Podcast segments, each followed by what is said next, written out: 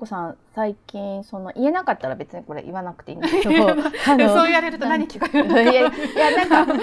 ッションのこととかやってそこのつながりはなんか簡単に言えないのかなっていやっていうか、うん、今度は認知言語学者多いと思うけど、うん、ファッションの研究してる認知言語学者は私しかいないかもしれない。なんかそれって説明しろって言われてそんなできないかなと思ったいやいやまあだけど逆になんでしょうね、うん、そのあでその前はやっぱりあの川村さんや原さんとまあ、アートの研究してたっていうのはちょっと違うけど、うん、まあねあのアートの人とかとのあれもあったんですけどあの言語学の方ではそんなに説明求められないけど、うん、ファッションデザイナーとかとの トークイベントに行くと必ず何でいるかとか言わなくちゃいけないので、うん、一応それはまああの説明するんですけどちょっと言ってみてもらっていいもちろんあの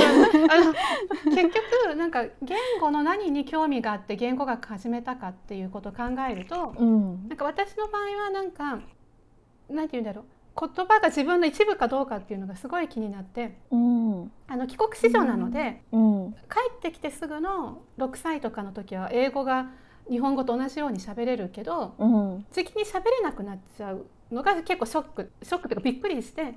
それがなんか小学校12年生の頃にそれまではなんか言葉ってなんか消えないような気がするじゃないですか。あ自分の一部一回身につけちゃうと。まああのその個別言語ってことであまり考えてなかったんですけど。それはそうだよね子供だからね。うん、で、あまあどちらかっていうとなんか昔自分が喋った話をもう一回しようと思ったら、あだからアメリカでよくアメリカで聞いたあの童話があって、うん、それを小学校2年生ぐらいの時に日本人のクラスメートに伝えようと思ったら、うん、えーと、日本語では伝えられたんだけど内容覚えてたから。うん、だけど、えーと、聞いた時はその UCLA のサマーキャンプで聞いたから英語で聞いたしアメリカいる時は友達にそれ、あのアメリカのあの幼稚園とか小学校の友達にすごい気に入った話だったからめちゃくちゃ話してたわけそれ、うん、英語で。だけどちょっと英語忘れ始めた時に日本語で友達に言ってあれと思って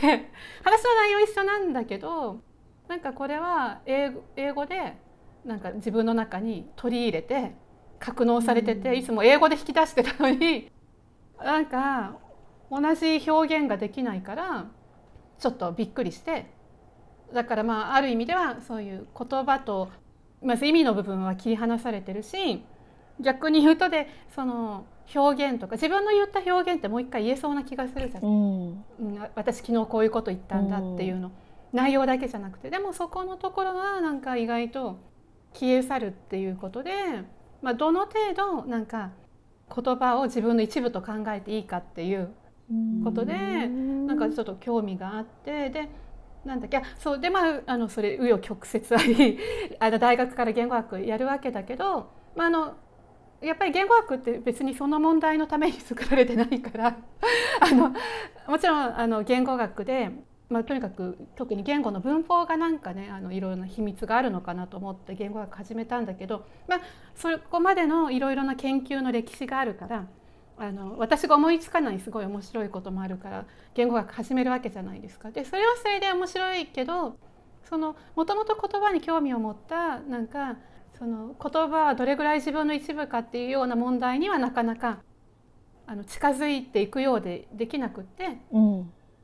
でまあそんな中あのなんだろう言葉を作る実験っていうのもするようになったんですね。いろいろな、まあ、の私の興味持ってたのって言葉は自分の一部かっていうのがスタートかもしれないけどいろいろ言葉について疑問を持っててで言語学で解決できることとできないことがあるなと思ってでできない理由の一つはやっぱりなんかゼロから言語があののデータってないじゃない。言語できたのって大昔だから。かよく言う化石残ってないから。であの言語を、まあ、あの作る実験っていうのを始めるようになってそれはあの人工生命っていう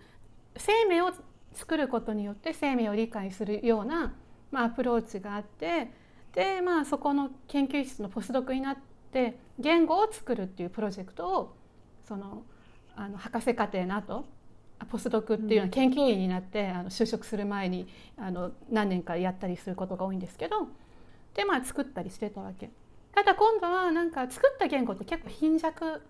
じゃない。ごめんね私ばっかり喋ってるけどこういう番組。なんかじゃない。で特に初期の頃はあの人間に使わせるんじゃなくて、まあ、ロボットっていうかシミュレーション上だから実態ないんだけどとかだからまあなんか音みたいな信号みたいな感じなわけ。でもなんかこう私たち喋ってる言葉って音もいろいろあるし書くと文字とかも面白いじゃない。いろんな形があったりして。うん、でなんかそういうことをもっとリッチな言語が作りたいと思った時にまあ多分川村さんとかと知り合いになったり、うん、その後原さんに会ったりしてでなんか人工言語作るんならむしろこれアート作品とかを人々がやり取りしたり見たりするっていう状況とかあとはダンスとかもその頃ダンサーの知り合いとかもねいたりしたから、うん、っていうのはなんかの方で人工言語実験に近いあのこととかっていうのはできるかなと思ってたんだけどそんな時にあのアートやダンスもあの面白いんだけどファッションデザイナーの人に会ってであのその山形義和さんなんですけど山形さんはデザイナーを育てる教育もやっててであの普通の人がデザイナーになる時にあの習得することを見てると結構、まあ、その山形さんのやってる個々の学校だけかもしれないが特にそうなんだけどやっぱりなんかその自分の体の一部なのかどうかっていう問題が、やっぱりあのファッションもあって。ファッションはだから人間を作ってるって意識なんだけどだけどそのやっぱり服っていうのはちょうど他の多くのものよりなんか自分の一部じゃない、うん。うん、でも取り外したりもできてなんでなんかあの自分の一部かどうかっていう問題と言語の問題考えるときにあのファッションはそのそこを考えるのに結構近い問題意識があるなと思って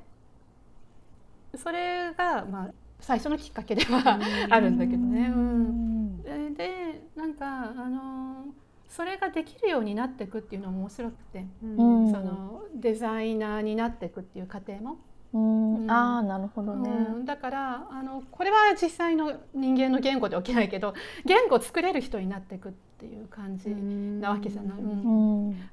あと、まあ、言語と違う面も当然あって例えばデザイナーがファッションショーして大勢の人が見てメッセージをメッセージっていうかこう明確なメッセージがあるわけじゃないところが結構大事で、うん、あの平和が大事ですとか、うん、あのサステナビリティが大事ですって伝えるために絶対デザインしてなくて、うん、何かもうちょっとあのあの違うレベルでのコミュニケーションなんだけど、うん、なんか普通の言語もやっぱりなんか毎回別にメッセージ伝えたいわけじゃなくってあのたまたまあのそれを聞いたらこう感じるみたいな。ことのようなところも結構重要だと思ってて、うん、つまり人に見せるわけじゃないけどいろいろ考えたりあの書いたりすることってあるじゃない。うん、うん、でそのことにより自分の中のなんかダイナミクスが結構起きたりするじゃない？いろいろ思いついたり。うん、でそういうふうな言語の機能っていうのが特になんか言葉が自分の一部だって感じることと結構関係してくるんでそこら辺がただあの言語ってパワフルすぎるから なんかあのむしろ情報交換の方に目が行きがちだけどあの少しそのなんだろうファッションデザイン見るとこう一体化してる部分をちょっとこうより分けて見ることもできるしあとはもう少し野望としてはこう言語学を今度はファッションファッションの分析にもちょっと応用できるかなっていうのはちょっと思って、まあ、そういうのも少しはやったりしてるんですね。だから今の説明になってたかな。なってるなってる。いやでもすごいわかりやすかった。だから結局えっ、ー、とこれで最後にするけど、えっ、ー、と質感と形をコントロールすることによっていろんなデザインって出てくると思うんです。けど、テクスチャーと形。うん、でそれで何どんなコミュニそれを投げ出したらどんなコミュニケーションが生まれるかってことで多分アートとかもそういう面もあったりすると思うんだけどアートも結構多分私の知ってる感じだと高度に社会あのなんかなんて言うんだろう。あの批評家の人がいたり、うん。うん、あとはその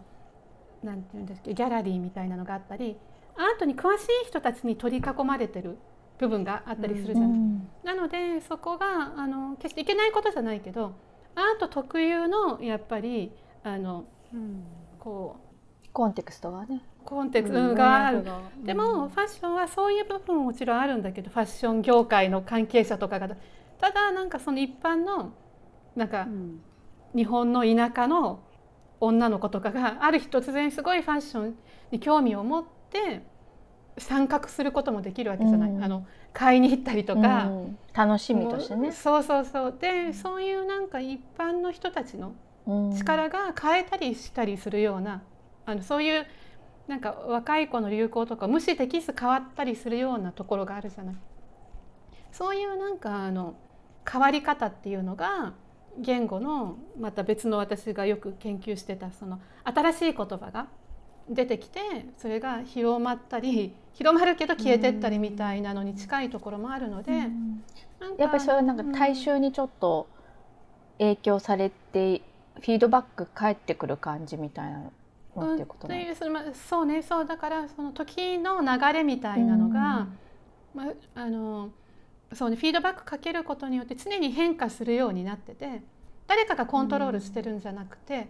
もうちょっとその集合的な形で変化していくから、うん、そこになんか自然のリズムみたいなのが、まあ、人間のあるの